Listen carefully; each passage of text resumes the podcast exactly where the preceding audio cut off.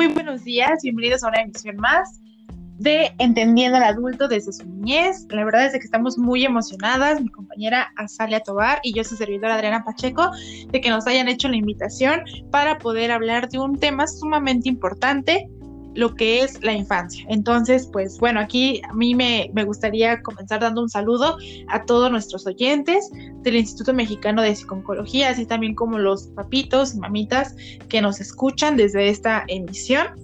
A mí también pues estoy muy agradecida sobre todo porque muchas veces nos enfocamos sobre otros temas, pero realmente aquí pues haríamos la pregunta de por qué la infancia es tan importante y cómo es que se queda una huella en la misma. Entonces, a mí también, eh, pues, se me hace de suma importancia hablar sobre este tema, obviamente citando al autor Eric Erickson y pues también saludando a mi compañera Azalia. ¿Así es, Azalia? Así es, Adri. También me gustaría agradecer el espacio, poder compartir eh, este, estos temas contigo es un verdadero placer y pues sí, eh, vamos a abordar temas como ya lo mencionabas que son de suma importancia y que en estas épocas podrían ayudar mucho a entender a los papitos mejor el desarrollo de sus pequeños.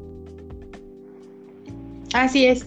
Y pues bueno, quiero comenzar aquí pues diciendo que Eric Erickson, que es el autor que nos vamos a basar el día de hoy, es de origen alemán, él para su teoría se basó también en las etapas psicosexuales de Sigmund Freud, que recordemos que Sigmund Freud es un psicoanalista que desarrolló estas etapas psicosexuales en el individuo, pero aquí no solamente se estaría abarcando al individuo en una etapa específica, sino desde que nace hasta la vejez.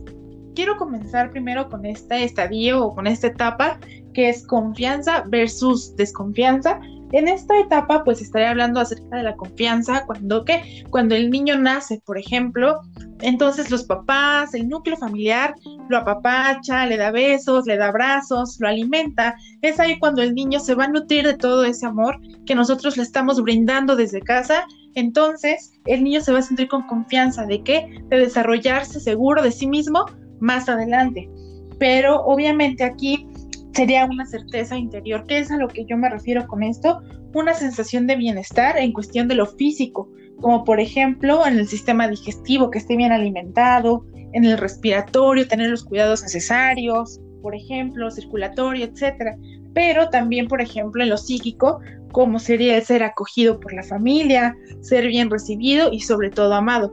Cuando el niño no tiene esta eh, estas acciones de los padres ser amado, por ejemplo, ser apapachado, que le demos besitos, el niño va a sentir esta desconfianza de sí mismo, es decir, va a crecer con inseguridad. Porque, ¿qué es lo que va a decir el niño? Bueno, si aquí no me dan el amor que requiero, que es lo principal, ¿qué me puede esperar afuera? Entonces, es aquí como se va desencadenando la siguiente etapa. Entonces, me gustaría, Salia, que nos contaras un poquito más acerca de la siguiente. Claro que sí, Adri. Bueno, esta siguiente etapa es la autonomía versus la vergüenza.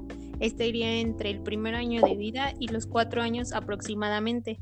En este control sobre sí mismo y recibe, si es que recibe la atención adecuada, como es que ya lo mencionabas tú, por parte de sus padres.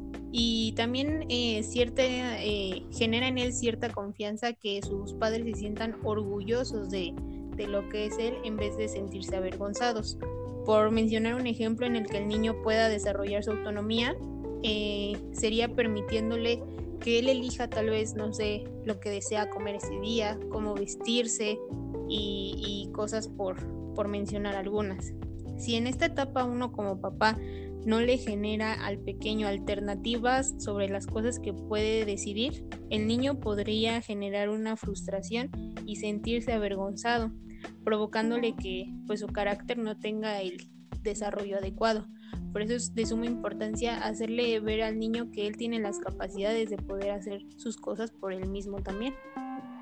Y bueno, esto nos daría pie a, la siguiente etapa. ¿Nos ayudas, Adri, por favor? Claro que sí, Azalia, muchas gracias. También quiero eh, que nuestros oyentes estén sumamente atentos a esta información que se está dando, ya que, pues bueno, muy pocos psicólogos y demás lo, abordan. Así que, pues bueno, la siguiente etapa sería el estadio o la etapa de iniciativa versus culpa, que es a lo que se refiere aquí. más aquí se da en la edad de 3 a 5 años, en la etapa de preescolar, que bueno, aquí es cuando el niño entra por primera vez a, la escuela. Entonces, aquí lo que se refiere es de que cuando el niño, por ejemplo, ve marcado el interés, es decir, de querer aprender, explorar cosas nuevas, va a tener la iniciativa de querer realizar alguna acción, por ejemplo, en donde tal vez podamos encontrar la imitación, por ejemplo, del adulto o de papá o de mamá, el niño lo va a reflejar.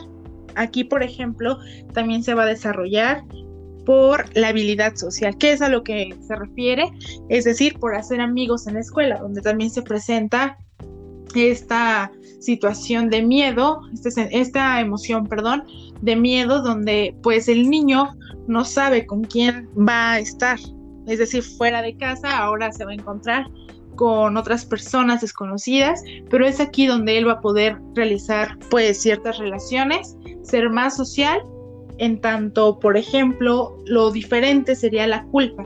Aquí cuando, por ejemplo, un punto importante a mencionar es que si el pequeño llegara a tener algún interrogante, alguna curiosidad, y los papás tienen esta acción negativa de no lo digas, no lo preguntes, es malo, o lo regañamos, por ejemplo, el niño ya no va a querer realizar preguntas, se va a quedar con esa duda y aparte de ello se va a sentir culpable. Obviamente tal vez no lo diga, pero por dentro puede decir, ok, perdón, no lo vuelvo a preguntar.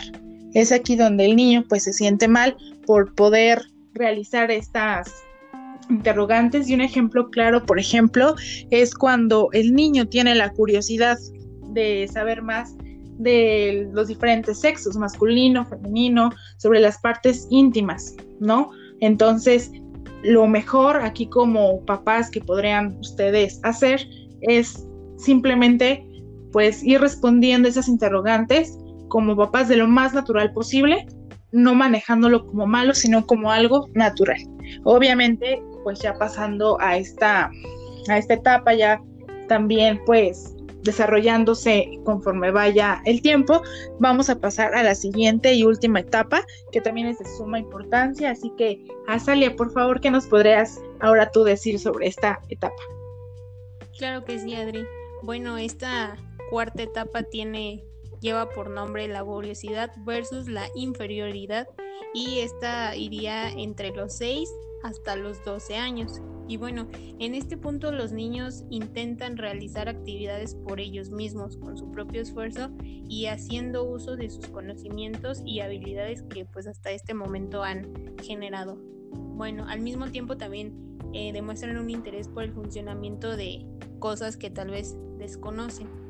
En caso de que en este punto el niño sufra frustración, podría generar y llevar al pequeño a experimentar sensaciones de inferioridad, lo que podría ponerlo en un papel de sentirse inseguro eh, sobre sus mismas capacidades, sobre él mismo y también generar cierta inseguridad sobre las personas con las que llegara a estar. Y bueno, para ir concluyendo ya de una manera muy específica, como lo estuvimos mencionando a lo largo de esta emisión, si pasamos bien por todos estos estadios, llevaremos ya con nosotros ciertas virtudes o fuerzas para poder llegar con fuerza a las otras, ¿no? De lo contrario, pues obviamente podríamos llegar a desarrollar mal aptitudes y, y poner en peligro nuestro desarrollo faltante.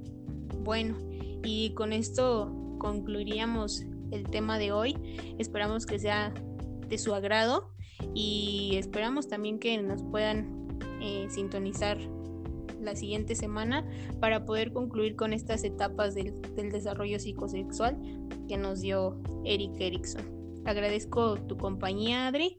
Esperamos que tengan un excelente día, una feliz Navidad y próspero año nuevo.